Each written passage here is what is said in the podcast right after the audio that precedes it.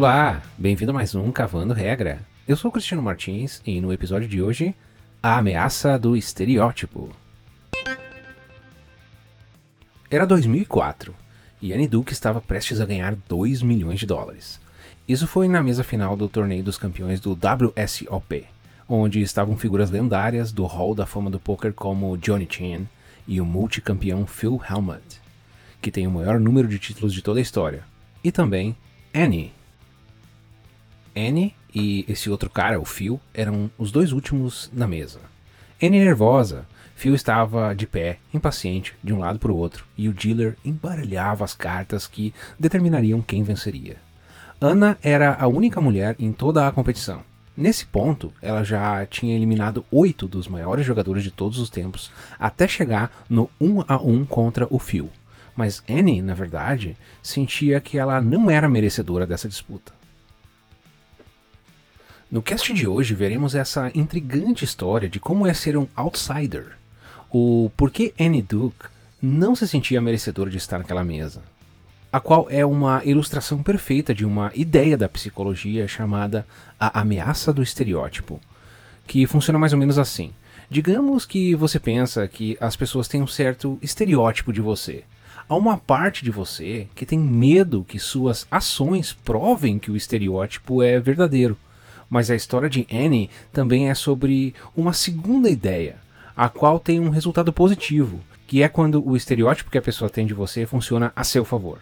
Cola aqui e vamos ver como isso funciona. Annie começou a jogar poker em 1994, e quando ela chegou na final do campeonato, 10 anos depois, ela havia achado um jeito de fazer com que o estereótipo que as pessoas tinham a respeito de uma mulher estar jogando pudesse trabalhar a seu favor. Annie comenta que no seu primeiro ano jogando, Lá em 1994, cerca de 3% do total de inscritos para aquele ano eram mulheres, e 10 anos depois, o percentual era ainda o mesmo, o que, sem sombra de dúvidas, prova que esse é um esporte majoritariamente praticado por homens. E nem vem à memória de Anne nenhuma ocasião onde ela lembra de estar jogando com outra mulher em uma mesa. A, a mesa de poker tem no máximo 9 jogadores simultâneos, só para questão de contexto. Ela comenta que, em geral, as pessoas eram atenciosas com ela. Ah, até lembra de um caso onde um jogador disse que ela não precisava ficar chateada caso ela perdesse aquele pote, porque ele poderia devolver o dinheiro se ela fosse com ele até o outro lado da rua. Nesse caso, era o hotel onde os jogadores ficavam hospedados. Ah, essas cantadas eram frequentes, o que ela achava bastante desrespeitoso. Porém, ela aprendeu a separar a reação emotiva que ela normalmente teria e usar isso a seu próprio favor. Anne aprendeu a fazer com que seus oponentes pagassem literalmente pelo estereótipo que esses tinham em relação a jogar poker contra uma mulher. Anne separava a todos em três categorias. O primeiro, os caras que davam cantada. Esses haviam como algo mais sexual, eles estavam mais preocupados em causar uma boa impressão do que necessariamente ganhar a mão do jogo. Caras assim, com facilidade, deixavam ela ver as cartas, principalmente quando estavam somente os dois na disputa de um pote. Eles tentavam ser gentis, apesar do fato dela nunca ter saído com ninguém, e Anne sabia muito bem como usar isso a seu favor. Tem o segundo tipo, os que não a respeitavam.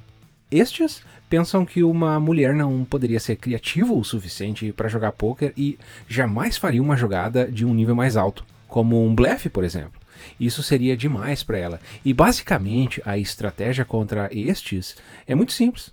Basta blefar contra eles. E por fim, o terceiro tipo, os bravos e irritados. Ou os mais difíceis, segundo ela. Esse tipo de cara faz qualquer coisa para evitar ser derrotado por uma mulher. Contra eles não se pode blefar porque eles sempre pagam para ver e ao mesmo tempo eles jogam extremamente agressivos e blefam o tempo todo. Mas como ninguém é de ferro, é interessante saber como Annie lidava com tudo isso, principalmente com suas emoções. Ela comenta que, eh, mesmo tendo toda essa montanha russa de emoções na mesa, ela sentia a pressão, mas decidia lidar com tudo isso depois, fora dali. Intimidação é uma das estratégias mais usadas no mundo do poker, e nesses torneios maiores todos os jogadores se conhecem. eles conhecem os trejeitos um do outro, uh, mas isso não era verdade no caso de Anne. Ela nunca havia jogado poker em um torneio que fosse transmitido pela televisão. E em 2004 ela tinha a convicção que o fato dela estar no torneio era algo que a emissora havia pensado como uma boa estratégia de audiência, mas não pelo fato dela ser uma boa profissional. Foi quando Anne pensou que, tendo o seu jogo transmitido pela televisão, todos agora saberiam que ela era na verdade uma fraude e ela seria então desmascarada. Todos teriam a certeza de que ela era realmente uma péssima jogadora. Mesmo com o fato dela vir construindo uma grande carreira pelos 10 anos anteriores, jogando em alto nível, ela se sentia uma impostora, o que tornava não somente um jogo de poker, mas também um jogo psicológico, onde Annie precisava lidar com todas essas coisas. Essa é uma situação delicada, onde existe uma força tão grande em cima de um estereótipo, e se esse estereótipo é contra você, isso torna você ainda mais suscetível a cometer os erros que provam que o estereótipo é verdadeiro. Uma mão em particular marcou muito isso para Annie. Ela tinha um par de 10, o que no poker não é uma mão ótima, mas também não é um jogo ruim. E a maldição de ser eliminado logo na primeira rodada passava pela cabeça dela o tempo todo. Um par de 10 é aquele jogo que você precisa tomar uma decisão em alguns segundos, se vai ou se não vai para o jogo. Era tudo televisionado, uh, todos estavam assistindo a transmissão uh, e sabiam o que ela tinha na mão. Desistir agora e ter a melhor mão, todos pensariam como ela joga igual uma garotinha. Ser muito agressiva agora e acabar perdendo passaria a impressão de ah, o quão boba ela era perder para uma mão melhor. Foi quando Annie percebeu algo, um trejeito do seu oponente demonstrou que ele demonstrou que tinha a melhor mão. Então ela se sentiu bastante confiante em poder desistir do jogo. Mas ah, essa confiança durou somente até o intervalo, quando outro jogador veio até ela e disse como ela poderia ter caído naquela isca de ter desistido com um par de 10. Annie então foi para o quarto do hotel e teve um ataque de pânico. Annie usava a seguinte estratégia. Quando ela perdia um pote grande, uh, ela parava e pensava: como isso vai afetar meu jogo em um todo? Será que isso faz tanta diferença assim? Um bom exemplo que ela gosta de trazer é: você está viajando com seu carro e fura um pneu. Naquele momento parece que é a pior coisa do mundo, mas daqui um ano esse pneu furado vai ter afetado a sua vida como um todo? E geralmente a resposta é: não. Depois de ter se acabado chorando no quarto de hotel, Annie Duke volta pro jogo e ganha uma boa quantidade de fichas numa grande jogada. Foi quando ela começa a realmente ter o controle do efeito do estereótipo no seu jogo. Ela começa a retribuir as cantadas, fazer o mesmo, jogar um charme. Sim, aquele mesmo cara do início, Greg Hammer.